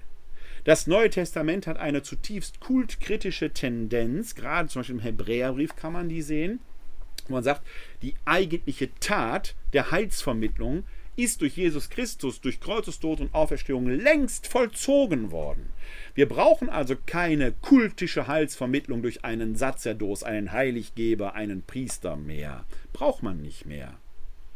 Trotzdem haben wir das Priesteramt. Wo kommt das her? Die Bischöfe hatten als Nachfolger der Apostel und als Träger dementsprechend der apostolischen Vollmacht, die sie durch Handauflegung und Gebet erhalten hatten, die Aufgabe, das Wort Gottes in Wort und Tat in ihrem Sprengel, heute würde man sagen Bistum, auszubreiten. Ihnen standen Diakone zur Seite, die die Aufgabe hatten, vor allen Dingen, so, heute würde man sagen, sozialarbeiterisch tätig zu sein, die Armen entsprechend zu unterstützen ich übertrage ja hier aus Wuppertal. Der Wuppertaler Stadtpatron und Patron der Wuppertaler Hauptkirche der katholischen Kirche ist der heilige Laurentius. Der ist ein solcher Diakon, der seinem Bischof, dem Sixtus, Bischof von Rom, manche sagen Papst, aber Papst hätten die damals noch nicht gesagt, zur Seite stand und für die Armen gearbeitet hat. Und da ist ja mit der Legende verbunden, dass der Kaiser von Rom den Laurentius verhaften ließ, um an die Kirchengüter zu kommen. Der hatte die aber schon an die Armen verteilt. Und als der Kaiser von Rom den Diakon Laurentius fragt, wo sind denn die Kirchengüter, soll der eben auf die Armen gezeigt haben und sagen, das ist der Schatz der Kirche. Diese beiden Ämter hatten wir in der frühen Kirche, den Episkopos als Nachfolger der Apostel der der Gemeinde vorstand, der die Gemeinde leitete, der sicherlich auch die Sakramente entsprechend verwaltete und die Diakone, die ihn assistieren zur Seite standen, vielleicht auch für das tägliche Geschäft. Im Laufe des zweiten Jahrhunderts breitet sich das Christentum aber schon so aus, dass die Episkopen das alleine nicht schafften, sondern Mitarbeiter brauchten, die das im Auftrag des Bischofs im Umland taten. Nehmen wir mal an, wir sind in einer Stadt wie, weil sie auch im Neuen Testament eine wichtige Rolle steht, Korinth. Korinth liegt in der Provinz Achaia. Wenn wir das mal hier auf Wuppertal übertragen, dann wäre Wuppertal Korinth, ist ungefähr auch ungefähr dieselbe Stadtgröße, kann man sagen, wie damals. Wuppertal so 350.000 Einwohner, Korinth schätzt mal 250.000 bis 300.000 Einwohner. Die Achaia, das war der Landstrich da drumherum, das wäre hier von Wuppertal aus gesehen das Bergische Land, könnte man jetzt mal so beispielsweise eben entsprechend sagen. Jetzt ist klar, dass der Bischof von Wuppertal, so es ihn denn gegeben hätte, respektive der Episkopos von Korinth, nicht die ganze Zeit in der Achaia unterwegs sein kann. Dafür sendet er jetzt Mitarbeiter aus, die man damals Presbyter nannte, ursprünglich. Priester nennt man sie heute. Ein Priester ist zuvorderst ein Mitarbeiter eines speziellen Bischofs, der von seinem Bischof abhängig ist und von seinem Bischof in das Umland geschickt wird, um dort die Arbeit zu tun. Heute hat sich im Laufe der Kirchengeschichte ein Pfarrwesen ausgebildet, sodass ein Sprengel, in unserem Fall eben die Ortskirche Köln, die Ortskirche ist immer das Bistum. Es gibt keine Wuppertaler Ortskirche. Wir gehören hier in Wuppertal zur Ortskirche in Köln in Pfarreien untergliedert ist und an der Pfarrei steht jeweils ein Priester, nämlich ein leitender Pfarrer vor. Das ist die Idee, die dahinter steckt. Und die Priester und Bischöfe, äh, die Priester sind in erster Linie Mitarbeiter der Bischöfe. Sie sind ihm durch die Weihe ins Herz gepflanzt, inkardiniert. Tatsächlich steckt hinter diesem Verhältnis ein Verständnis, auch das aus dem Mittelalter kommt, nämlich das des alten Lehenswesens. Der Bischof ist eine Art Lehensgeber, der den Untergebenen, den Priestern, einen Teil der Vollmachten überträgt und als Gegenleistung das Gehorsamsversprechen entgegennimmt. Dadurch entsteht eine innere Bindung zwischen dem weihenden Bischof, Klammer auf, und das wird in der Weihe rituell eingeholt, und dessen Nachfolgern und dem neu geweihten Priester. Der Bischof ist ihm ans Herz gegeben. Dadurch erhält der Bischof das, die gehorsame Loyalität des Neugeweihten. Umgekehrt verspricht er dem Priester Fürsorge und Loyalität. Das wird symbolisch sogar bis heute durch einen alten germanischen Handschlag besiegelt, denn der freie Römer in der Antike sah gar nicht ein, sich hinzuknien, der stand und er machte sich weit vor Gott mit der sogenannten Orantenhaltung. Ich gehe ein bisschen zurück, damit Sie die sehen können. Die Orantenhaltung, Sie können sie heute noch bei Priestern in der Messe sehen. Wenn der Priester mit dem Altar steht, hat er diese altrömische Orantenhaltung. Die fromme Haltung, die man kennt, ist aber ein germanischer Gestus, der dem Lehenswesen entstammt, denn der Rangniedere kniete vor dem Ranghöheren faltete seine Hände und übergab sich in die Hände des Ranghöheren, der sie von außen so umschloss. Und genau diesen alten germanischen Ritus können Sie bei Priesterweihen erleben, wenn die Weihekandidaten ihre Hände so falten und sich in die Hände des weihenden Bischofs geben.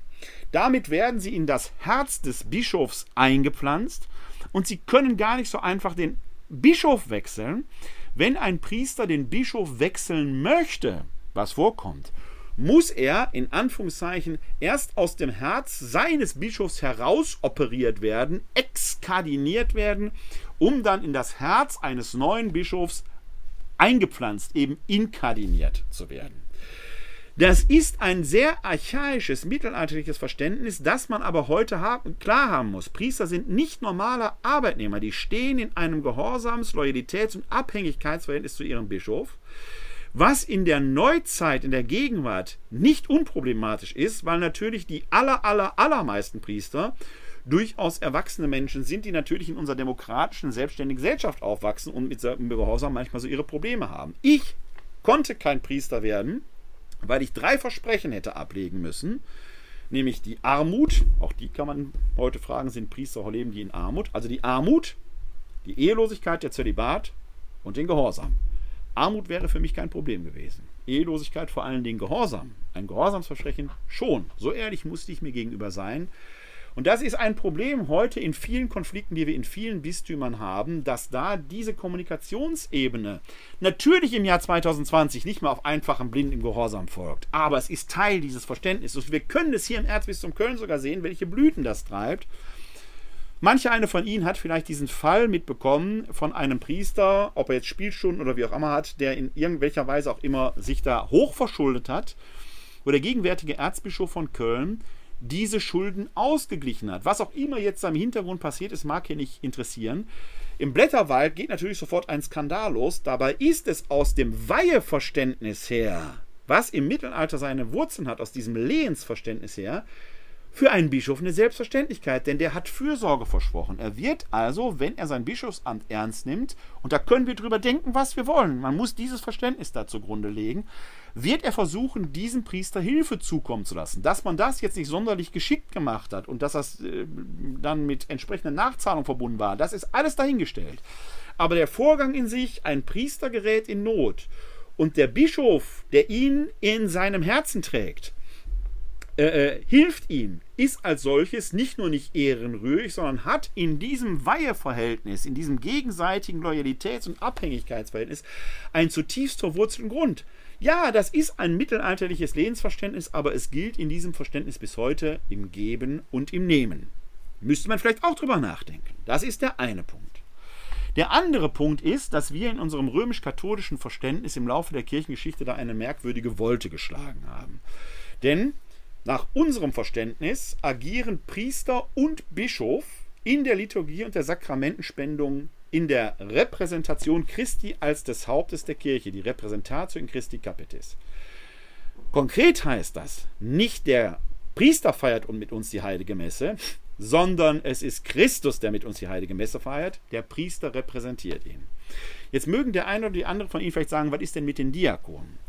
Die Diakone bilden mittlerweile ehrlich gesagt einen Sonderfall. Sie haben zwar die dritte Weihestufe, stehen auch in einem Gehorsams- und Loyalitätsverständnis den Bischöfen gegenüber, aber durch ein Dekret, durch ein Motu proprio Papst Benedikt XVI. ist eine Angleichung an die Folgen des Zweiten Vatikanischen Konzils erfolgt und danach sind Diakone nicht mehr in der Repräsentation Christi als des Hauptes der Kirche. Da ist also eine ich weiß, herabstufen ist es nicht, es hat ein Veränderung im Verständnis stattgefunden. Deshalb ist diese dritte, diese unterste Weilstufe etwas ausgenommen. Bei Priestern und bei Bischöfen aber gilt, dass sie um der Repräsentation Christi als des Hauptes der Kirche willen, durch die Weihe, so lehrt es die Kirche, ob diese Lehre verständlich ist, war auch wieder eine andere Frage, eine sogenannte ontologische Verwandlung. Der Priester und der Bischof sind durch die Weihe höher gestellt, ontologisch, seinsmäßig erhöht. Das ist bei orthodoxen Priestern nicht so. Es ist ein berühmtes Wort eines melkitischen Patriarchen im Zusammenhang des Zweiten Vatikanischen Konzils überliefert, der damals vehement gegen dieses Verständnis angetreten ist und gesagt hat, der Priester, das Priesteramt hat keinen Wert in sich, dass es den Menschen erhöhen würde, das wäre ja sogar blasphemisch, ja, weil wir doch durch die Taufe schon Christus gleichgeschaltet sind. Der melkitische Priester sah darin eher eine Funktion und so ist es tatsächlich heute noch in orthodoxen oder äh, ostkirchlichen Gemeinschaften. Wenn ich hier mit unserem griechisch-orthodoxen Priester in Wuppertal, dem Eleftherios Ageropoulos, zusammenkomme, dann habe ich nicht den Eindruck, dass dort ein besonderer Mensch vor mir steht, sondern der Mann ist Familienvater, der hat ein behindertes Kind, der läuft im Alltag ganz normal herum. Nur während des Gottesdienstes zieht er seine Gewände an und agiert dann in der Funktion eines Priesters für seine Gemeinde. Diese ontologische Überhöhung des Priesteramtes ist in meinen Augen die Ursache dafür, dass machtmissbräuchliche Tendenzen bis hin zum Missbrauch von Kindern oder auch von erwachsenen Frauen äh, äh, ja, äh, mit den Brüdern im Nebel, alles, was man da hat, durchaus gefördert wurde. Sie ist vielleicht nicht ursächlich dafür, aber sie bildet doch einen Teil dieses ganzen Spiels. Und ich glaube, dass hier die Krux liegt, dass man da tatsächlich ansetzen muss. Und das hat etwas dann auch damit zu tun mit der Frage, können Frauen Priester werden oder nicht? Diese Frage ist theologisch eigentlich abgeräumt durch die Äußerung Papst Johannes Pauls II., der Anfang der 90er Jahre in einem Dekret da gesagt hat, diese Tür ist zu. Und dieses Wort, die Tür ist zu, wurden von seinen beiden Nachfolgern, Papst Benedikt XVI. und Papst Franziskus, wiederholt. Es ist also so, dass immer dann, wenn es um die Frage geht, sollen Frauen nicht endlich Priester werden, als wenn man mit dem Kopf vor eine Mauer läuft und man versucht, mit dem Kopf durch die Mauer zu gehen. Die Mauer wird nicht nachgehen, man wird nur Kopfschmerzen bekommen. Man muss, wenn man diese Frage angeht, möglicherweise die Frage ganz anders stellen. Die Begründungen sind einigermaßen, ehrlich gesagt, schräg. Mein Kirchengeschichtsprofessor Wilhelm Gerdings, Gott hab ihn selig, sagte mal bei einer Romreise, wenn die Begründung der Päpste stimmen würde, Jesus habe ja nur Männer zu, Priester, zu Aposteln berufen, das ist ja bis heute eine Begründung, dann dürften auch nur bärtige Männer vom See Genezareth, die vom Beruf Fischer sind, zu Priestern geweiht werden. Das ist natürlich mit einem Augenzwinkern gesagt, ein bisschen sarkastisch, aber ein bisschen was ist letzten Endes auch dran. Diese Begründungsmuster funktionieren nicht. Es funktioniert auch nicht mehr, dass der Priester quasi als alter Christus da steht, also als anderer Christus da steht. Wir müssen vielleicht von der Orthodoxie lernen, mehr das Funktionelle da drin zu sehen. Natürlich brauchen wir Menschen, die die Vollmacht haben, mit Vollmacht die Dinge zu sagen, amtlich zusagen zu können. Wir Menschen sind so. Ja, das Angebot Gottes, das Liebesangebot Gottes gilt unumwunden. Und natürlich kann man das auch im Wald erfahren, ganz ohne christliche Gemeinschaft. Aber können Sie sich sicher sein, dass Ihr Mann und Ihre Frau Sie liebt, auch wenn er es immer wieder sagt, wenn diese Liebe nicht irgendwann eine äußerliche Vergewisserung hat, wenn er den Hochzeitstag vergisst, wenn da nicht Geschenke kommen und so weiter, wenn die Feste der Liebe nicht gefeiert werden, dann hat man das Gefühl, ja, er liebt mich noch, aber weiß man's? Das ist das, was bei uns letzten Endes im Amt gegeben ist, dass diese Zusage Gottes, ich bin da, auch in den Sakramenten mit amtlicher Vergewisserung zum Ausdruck kommt. Deshalb brauchen wir das Amt. Die Frage ist nur, brauchen wir es in dieser Ausgestaltung? Die Frage also, die man in meinen Augen heute aufwerfen müsste, ist zuvorderst, was ist mit der ontologischen Superiorität? Was ist mit diesem ganzen Drumherum? Brauchen wir diese Überhöhung von Menschen in der Weihe? Oder geht es nicht vielmehr darum, dass wir hier Beauftragungen haben, wie wir es ja auch sonst in unserem Leben kennen, wenn zum Beispiel Richterinnen und Richter äh, äh, mit der Befähigung zum Richteramt Recht sprechen. Ich darf das nicht, braucht man entsprechend für. Ärzte und Ärztinnen brauchen eine Approbation. Ich darf mich nicht an der OP stellen, ich habe keine Approbation, ich werde der Körperverletzung schuldig werden und so weiter und so weiter. Das als solches ist doch klar. Und wenn man diese Sache des Priesteramtes neu denken würde, würden auch andere Fragen, die des Zölibates etwa in einem anderen Licht erscheinen. Die Begründung, Jesus sei selbst sei nicht verheiratet gewesen, er ist auch verdammt jung gestorben. Was, wenn er sein Projekt in Jerusalem mit Erfolg zu Ende geführt hätte, wenn er nicht am Kreuz geendet wäre, passiert sei, wir wissen es nicht. Es sind Dinge, die wir aus Nichtwissen heraus beantworten. Letzten Endes stehen diese Fragen in der Gegenwart zur großen Debatte egal wo uns hin der Weg führt, die Kirche ist lebendig. Zu sagen, es war immer schon so, hilft alleine nicht. In dem Vortrag von Hubert Wolf, wie gesagt, ich versuche Ihnen den Link in die Shownotes zu legen. Es ist kein Text zum Lesen, es ist etwas, was Sie sich dann anhören müssen, aber es ist sehr es sind hörenswerte 50 Minuten. Leitet er unter anderem die Zölibatsfrage nochmal sehr deutlich her und macht, wie ich finde, schlüssig deutlich, dass der Pflichtzölibat, wie wir ihn als naturgegeben mit dem Priesteramt bekennen, klar, die meisten von Ihnen wissen, dass bis zum Mittelalter auch katholische Priester verheiratet waren, in dieser Schärfe erst seit 1917, seit dem CIC, verankert ist, finde ich einen sehr bemerkenswerten Aspekt, wo man sagen kann, man könnte diese Sache, wenigstens diese Sache schon mal angehen. Denn eins ist auch noch klar, die Berufung, die viele Priester für sich erleben, ist krass konkret. Es ist nämlich eigentlich nicht Gott, der die Priester beruft. Das mag eine innere Gewissheit oder ein inneres Gefühl sein. Letzten Endes ist es der Bischof, der Männer in seine Priesterschaft beruft. Denn ich kann mich 20 Mal berufen fühlen.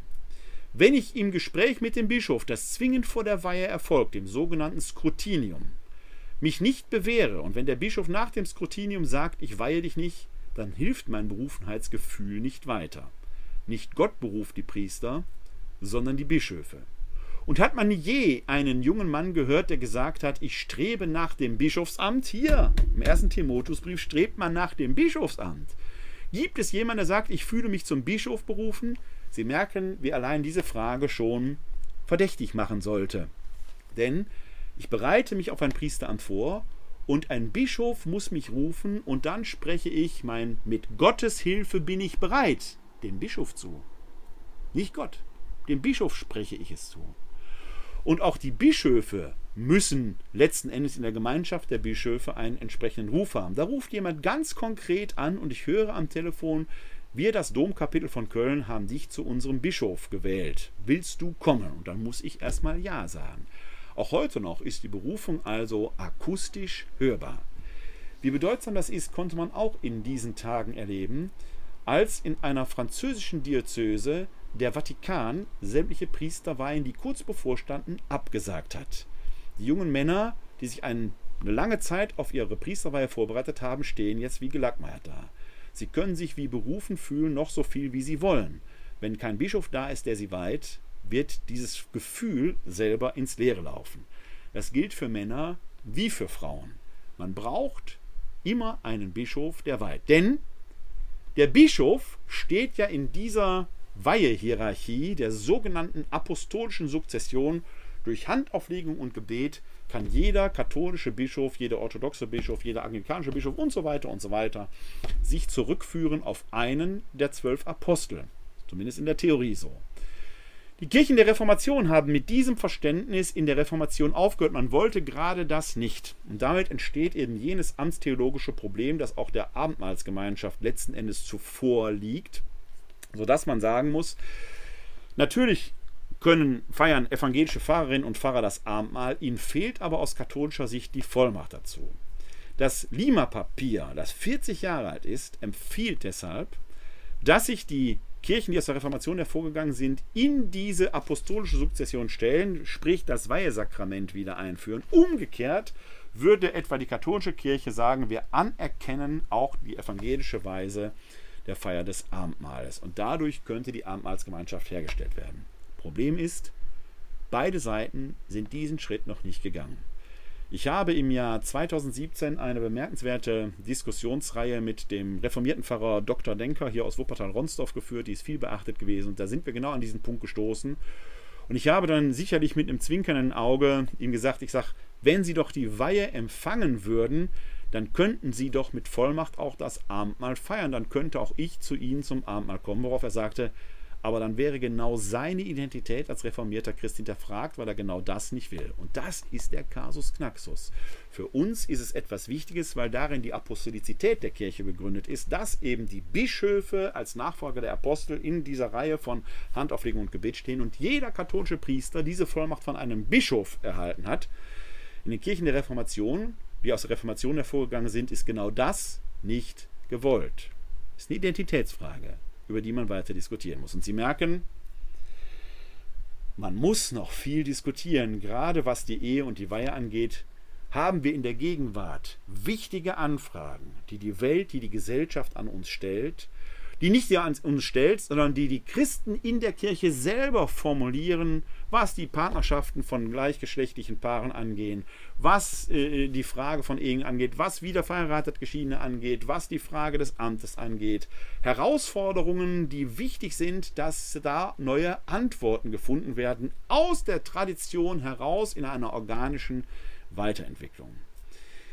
Denn nach gegenwärtigem Verständnis des Priesteramtes ist da ein Skandal drin, den wir als katholische Kirche eigentlich nicht dulden sollten.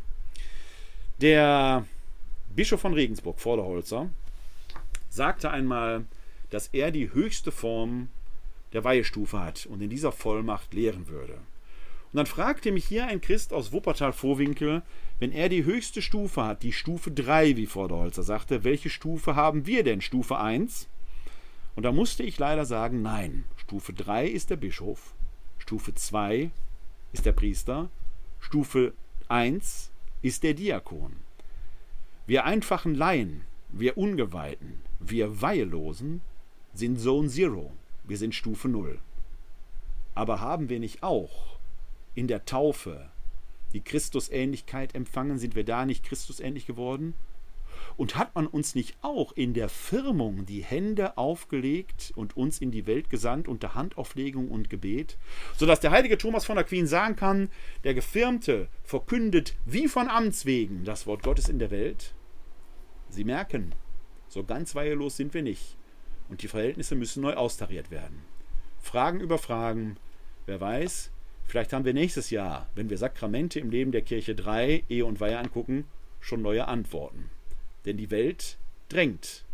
Nicht nur hier in Deutschland beim synodalen Weg, sondern auch im synodalen Prozess der Weltkirche, der von Rom aus geführt wird.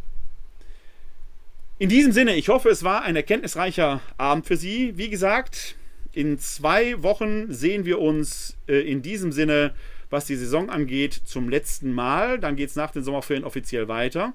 In zwei Wochen lautet das Thema dann, und Sarah lachte über den Humor in der Bibel. Der letzte Abend einer Saison ist ja immer so ein bisschen mit Augenzwinkern, das soll auch diesmal so sein. Aber ich habe ja dann noch dieses Ask Me Anything, die Sonderausgabe der Glaubensinformation, die wird am 6. Juli erfolgen und da können Sie mir noch Ihre Fragen schicken. Die werde ich dann sicherlich etwas summarisch beantworten. Ich verspreche Ihnen aber, es werden Tage und Zeiten kommen, wo wir dann ausführlicher uns mit den Themen beschäftigen werden. Aber ich möchte manche Frage, die einfach zu interessant ist, als sie noch lange liegen zu lassen, doch aufgreifen. Und ich habe schon einige interessante Mails bekommen. Scheuen Sie sich also nicht, wenn Sie mir da eine Mail schicken wollen, tun Sie das gerne. Ähm, und vielleicht nehmen wir die Frage dann schon auf. Und wenn es ganz, ganz viele Fragen gibt, wird es noch eine Sonderfolge während der Sommerferien geben. Das verspreche ich Ihnen. Wir werden diese Fragen aufgreifen. Bis dahin aber bleiben oder werden Sie gesund und helfen Sie anderen, gesund zu bleiben oder zu werden. Ihnen allen da draußen, wo auch immer Sie sich befinden, wünsche ich ein herzliches Glück auf!